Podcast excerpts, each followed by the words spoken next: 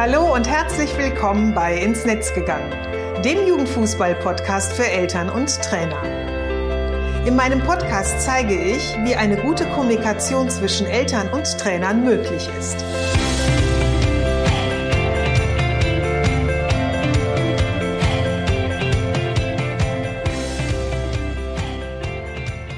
Bin Susanne Amar und ich helfe TrainerInnen, eine Kommunikation auf Augenhöhe mit den Eltern ihrer SpielerInnen aufzubauen, um ein Team zu werden. Denn nur als Team kann man gewinnen. In meinem Podcast profitierst du von meinen Erfahrungen und denen meiner GesprächspartnerInnen. Gemeinsam betrachten wir Themen im Kinder- und Jugendfußball aus den verschiedenen Blickwinkeln.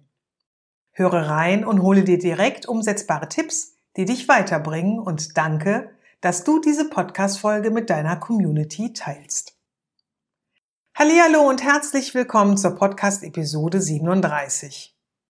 Vor ein paar Wochen habe ich mal wieder meinen Tagesworkshop Elternkommunikation für die DFL-Stiftung gegeben, die in Kooperation mit der Robert Bosch Stiftung das Projekt Jugendtrainer stärken ins Leben gerufen hat. Und dieses Projekt, an dem ich jetzt schon seit fast zwei Jahren mitarbeite, wird von Arbeit und Leben Bielefeld durch Holger Wiewel organisiert und durchgeführt. An dieser Stelle, Holger, falls du äh, mithören solltest oder dir meinen Podcast anhörst, herzlichen Dank für die immer tolle Orga und das wertschätzende und immer sehr lustige Miteinander. Auch diese Veranstaltungen haben durch Corona im letzten Jahr nicht stattgefunden. Und äh, da wir im, ich glaube, November einen Workshop jetzt für März geplant hatten, ähm, der eben als Präsenzveranstaltung geplant war, in der Hoffnung, es kann alles wieder äh, ja quasi in Präsenz äh, stattfinden, haben wir uns jetzt kurzfristig dazu entschlossen, aus dem Offline-Workshop dann eben einen Online-Workshop zu machen. Und ähm, nicht nur das war jetzt eben neu, sondern die Veranstaltung hat auch in einem breiten Sportverein stattgefunden. Und äh, damit waren TrainerInnen, BereichsleiterInnen und FSJlerInnen nicht nur aus dem Fußball, sondern auch aus dem Schwimmen, äh, Kampfsport, Tanzen, Kinderturnen und Freizeitsport dabei. Denn die Grundbedürfnisse der Eltern wie auch der TrainerInnen sind im Kinder- und Jugendsport sehr ähnlich, oftmals auch wirklich deckungsgleich, unabhängig davon, welche Mannschaftssport äh, oder welchen Mannschaftssport sie ausüben. Ebenso auch die Schwierigkeiten in der Kommunikation zwischen Eltern und TrainerInnen und Verein. Und äh, für die TeilnehmerInnen war es auch dann spannend noch zu sehen, dass es ihren Kolleginnen in den anderen Sportarten auch oftmals ähnlich ergeht. Was mich besonders gefreut hat, es waren sehr, sehr viele Frauen dabei. Also normalerweise bin ich oftmals ähm, alleine auf weiter Flur, ähm, freue mich da schon immer, wenn es noch ein, zwei andere Frauen gibt, die dabei sind. Das ist dann meistens die Sportpsychologin oder eben halt auch mal eine Trainerin. Aber ähm, oftmals wirklich ist die, ist das weibliche Geschlecht total unterrepräsentiert. Und nun waren wir wirklich mal in der Mehrzahl. Und das fand ich großartig und hat total viel Spaß gemacht. Es wurde trotz der Distanz, also dass jetzt nun alles virtuell stattgefunden hat, ähm, in einer tollen Atmosphäre gearbeitet. Wir haben regelmäßig Pausen gemacht. Holger, den ich eben schon erwähnt äh, habe, der hatte im Vorfeld jedem Teilnehmer oder jeder Teilnehmerin ein kleines Lunchpaket geschickt und äh, somit haben wir auch wirklich so richtig Mittagspause gemacht.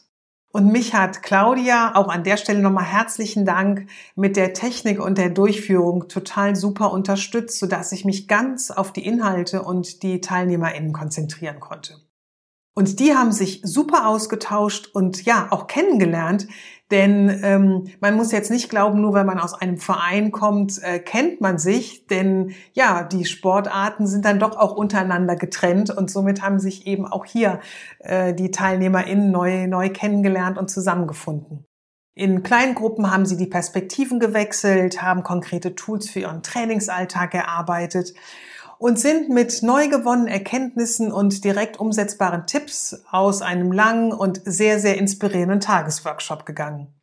Und ein Thema aus dem Workshop, was ich jetzt heute ein bisschen vertiefen möchte, ist, wie du als junge Trainerin auch konfliktreiche Gespräche mit den Eltern deiner Spielerinnen führen kannst. Ich kenne das noch so aus der Zeit, als unser Sohn ungefähr ja, so 10, 11 Jahre alt war und seine Trainer Anfang 20 waren. Sie hatten extrem viel Fachwissen, einen super tollen Draht zu den Jungs. Die sind, also unser Sohn ist da so gerne hingegangen und hat sich immer so aufs Training gefreut. Im Umgang und der Kommunikation mit uns Eltern waren sie aber oftmals sehr unerfahren und auch so ein bisschen unsicher. Was ja auch normal ist, denn in dem Alter hat man in der Regel noch keine eigene Familie und viele können sich auch die verschiedenen Situationen, so Familiensituationen, auch noch gar nicht äh, vorstellen oder sich auch gar nicht in sie hineinversetzen. Woher auch und wie sollen sie es auch wissen, wenn sie dazu eben keinen ja, Input erhalten? In der heutigen Episode möchte ich dir drei Tipps geben, die du in Gesprächen mit den Spielereltern einsetzen kannst.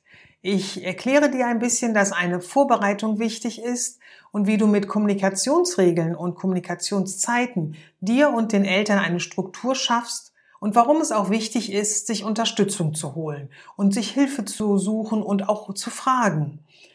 Ich möchte mit einem Punkt beginnen, der bereits zu Beginn der Saison und auf deinem ersten Elternabend mit den Spielereltern stehen sollte. Nämlich erster Punkt Kommunikationsregeln und Kommunikationszeiten. Erkläre den Eltern direkt zu Anfang, wie ihr miteinander ins Gespräch kommt. Dazu gehört meines Erachtens Folgendes. Wie teilst du die Informationen mit den Eltern? Also wie erhalten sie Informationen von dir? Per Mail, per WhatsApp, über eine Fußball-App, habt ihr eine Facebook-Gruppe etc. pp.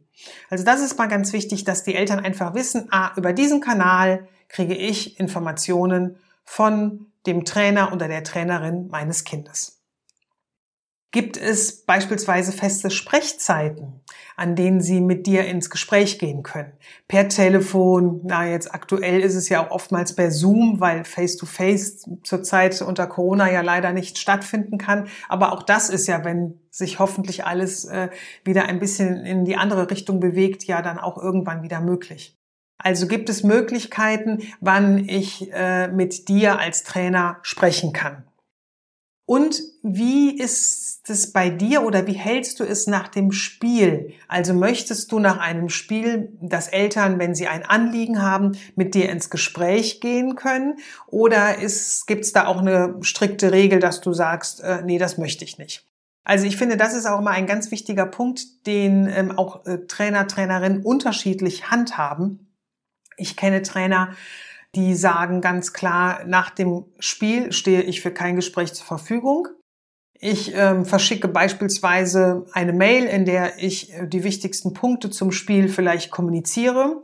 Oder aber ich werde erst am Anfang der Woche, beispielsweise beim Montags, das nächste Training ist, etwas dazu sagen.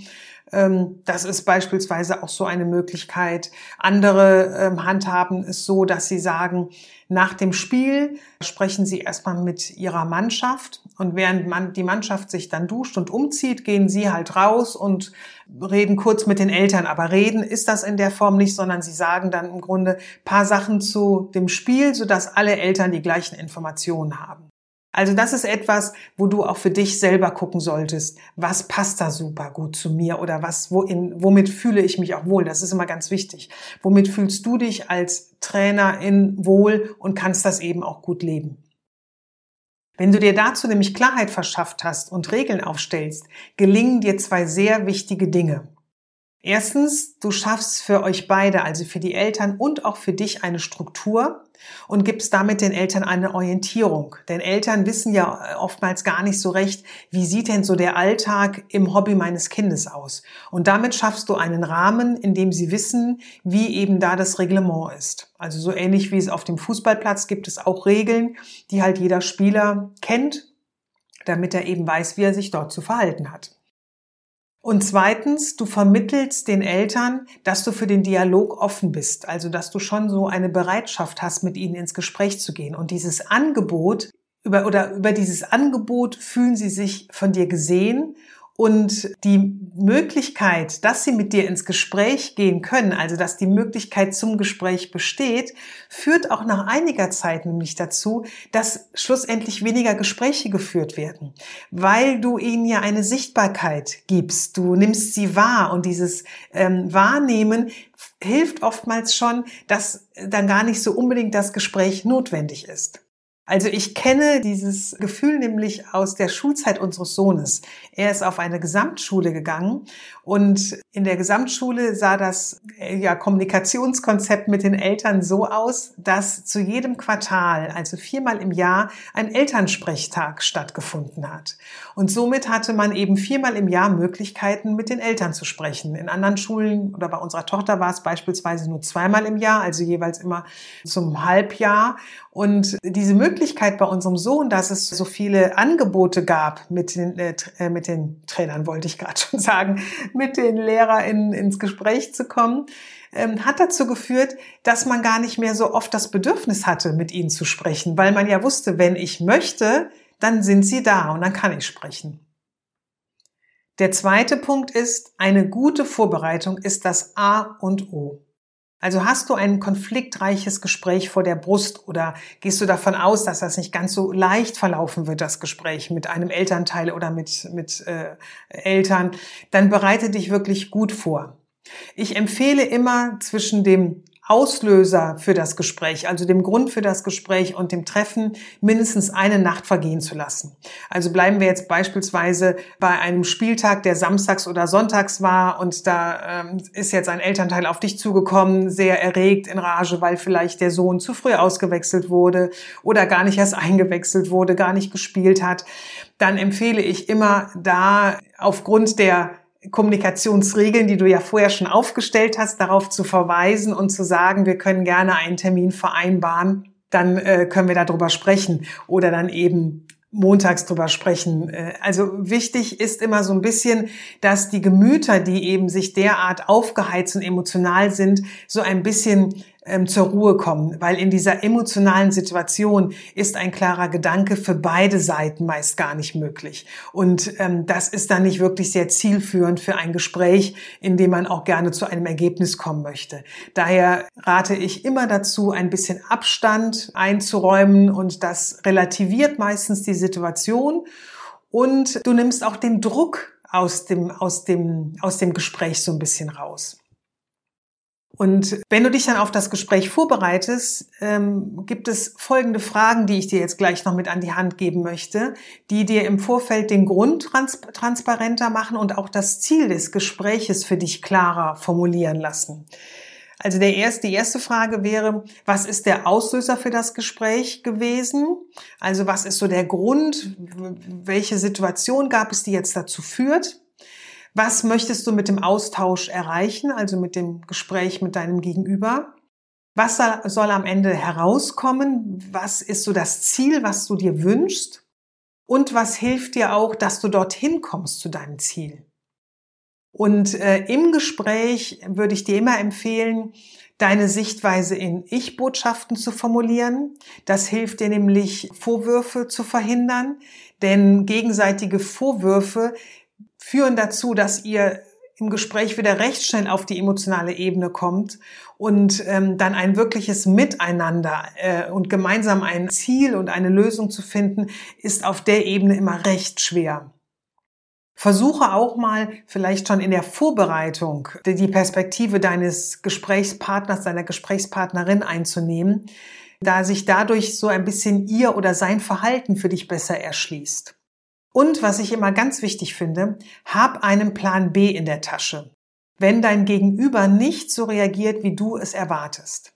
Das hilft nämlich, ähm, dass du nicht so überrascht und überrumpelt bist, was dich meistens auch sehr schnell emotional statt rational handeln lässt. Ich verrate dir vielleicht jetzt so ein bisschen das, wie ich das mache. Also wenn ich äh, Gespräche führe, sei es jetzt telefonisch, über Zoom oder eben halt auch wirklich ähm, äh, face to face, und ich weiß, es ist vielleicht ein Thema, was so ein bisschen kritisch ist, dann habe ich immer zwei Optionen vorbereitet. Nämlich einmal die Option, wie das Gespräch verlaufen kann, wenn alles optimal ist, also wenn es so verläuft, wie ich es mir vielleicht auch vorher überlegt habe und auch wünschen würde. Und ich überlege mir immer, wie, was so in the worst case passieren kann. Also wenn es eben in eine ganz andere Richtung nimmt. Das hilft mir einfach dabei, auch da schon mal so ein bisschen emotional darauf vorbereitet zu sein und es ähm, ja erwischt mich da nicht so ganz kalt. Und äh, das ist etwas, was ich ja auch erst erlernen musste, weil ich nämlich mal so eine Situation ha äh, hatte, wo es mich so kalt erwischt hatte und es war nicht schön. Ich habe mich damit nicht wohl gefühlt, ich habe mich damit nicht gut gefühlt und habe auch im Nachhinein, ach ich weiß nicht wie lange noch an diesem Gespräch gehangen, bis ich es wirklich richtig loslassen konnte. Und ein Punkt, der mir halt geholfen hat, dass ich das Gespräch dann irgendwann gut loslassen konnte, war wirklich dieses diesen Impuls ich bereite mich beim nächsten Mal darauf vor, dass ein Gespräch auch mal nicht nur so toll verläuft, wie ich mir das eben gerne vorstelle oder wie ich mir das wünsche. Und ähm, das ist so ein Impuls, den würde ich dir gerne mit an die Hand geben. Und der dritte Punkt, das ist, suche dir Unterstützung. Also tausche dich mit deinen Kolleginnen aus, denn dadurch erhältst du natürlich neue Impulse, auf die du alleine oftmals gar nicht kommst. Ich merke das auch. Ich habe ähm, eine Mastermind-Gruppe und tausche mich da mit ganz, ganz tollen äh, Kolleginnen aus. Und ähm, wenn ich da mal so ein Thema habe, auf dem ich rumkaue und das mal so reinwerfe, dann äh, erhalte ich von denen oftmals Sichtweisen und Impulse und Ideen, auf die ich in dem Moment gar nicht selber gekommen bin, weil man oftmals so ein eingeschränktes Sichtfenster, sage ich mal, eben hat. Also hol dir Hilfe bei Trainerkollegen und Kolleginnen, bei deinem Jugendleiter, Jugendleiterin, die älter sind, die mehr Erfahrung haben, die schon länger in der Tätigkeit drin sind und frag sie, wie sie Elterngespräche führen, welche Strategie sie verfolgen, welche ähm, Struktur sie dir vielleicht auch mit an die Hand geben können. Und vielleicht gibt es ja auch die Möglichkeit, bei einem äh, ihrer nächsten Gespräche ihnen über die Schulter zu schauen, damit du siehst, wie machen sie das und was kannst du dir davon eben auch abgucken und was kannst du gut mitnehmen und umsetzen. Oder bitte sie auch, bei einem deiner Gespräche dabei zu sein, um dich zu unterstützen. Da ist es nur ganz wichtig, dass ihr im Vorfeld beide die Rollen definiert, die dann eben der oder diejenige dann einnimmt. Ähm, ist sie eher als Beisitzer dabei oder äh, soll sie sich auch oder soll er sich auch ähm, inhaltlicher Natur mit, mit einbringen? Also das ist dann auch ganz wichtig, dass es da für euch beide auch wirklich eine klare Abgrenzung gibt. So, jetzt habe ich dir so drei meiner Tipps äh, mitgegeben, die ich oftmals nutze. Und schau doch einfach mal, welchen Tipp du bei deinem nächsten Gespräch umsetzen möchtest. Und ähm, was ich auch mal ganz wichtig finde, nach diesem Gespräch reflektiere es. Was hat gut geklappt? Ist es so gelaufen, wie du es dir vorgestellt hast? Was ähm, würdest du beim nächsten Mal anders machen? Wo brauchst du noch Unterstützung? Womit bist du nicht ganz so zufrieden oder fühlst dich einfach nicht so wohl? Und ganz wichtig finde ich, sei geduldig mit dir. Denn auch konfliktreiche Dialoge wertschätzend und zielführend zu führen, das braucht einfach Übung. Das braucht Erfahrung. Und da ist es so ähnlich wie im Fußball. Ein Innenverteidiger wird nicht nur durch das Wissen, was er machen soll, ein guter Innenverteidiger, sondern eben durch das beständige Tun, das beständige Trainieren, immer wieder das, das Gleiche zu machen und zu merken, hm, da muss ich noch ein bisschen was optimieren oder das klappt doch schon ganz gut oder vielleicht auch nochmal den Schritt zurück zu machen. Also in diesem Sinne wünsche ich dir ganz viel Spaß und Erfolg bei deinem nächsten Gespräch mit den Eltern. Solltest du Jugendleiterin sein und möchtest dich in dieses Thema weiter vertiefen und äh, weiter mit diesem Thema auseinandersetzen, dann möchte ich dir meine Podcast-Episode 32 empfehlen. Darin gebe ich Tipps, wie du jungen TrainerInnen den Umgang mit den Spielereltern leichter machen kannst. Den Link dazu findest du wieder in den Show Notes. Dort packe ich dir ebenfalls den Link zum Blogartikel der heutigen Folge rein, damit du die wichtigsten Inhalte nochmals nachlesen kannst. Hast du Fragen, Anmerkungen oder Anregungen? Schreib mir dazu gerne einen Kommentar über LinkedIn oder Facebook oder eine Mail an info at susanne-amar.de und hinterlasse mir gerne eine 5-Sterne-Bewertung auf Apple Podcasts, wenn dir die Folge gefallen hat. Schön, dass du heute dabei warst und ich freue mich, wenn du den Artikel und die Episode mit Familie, Freunden und deiner Community aus dem Kinder- und Jugendfußball teilst. Bis zum nächsten Mal, alles Gute und bleib gesund.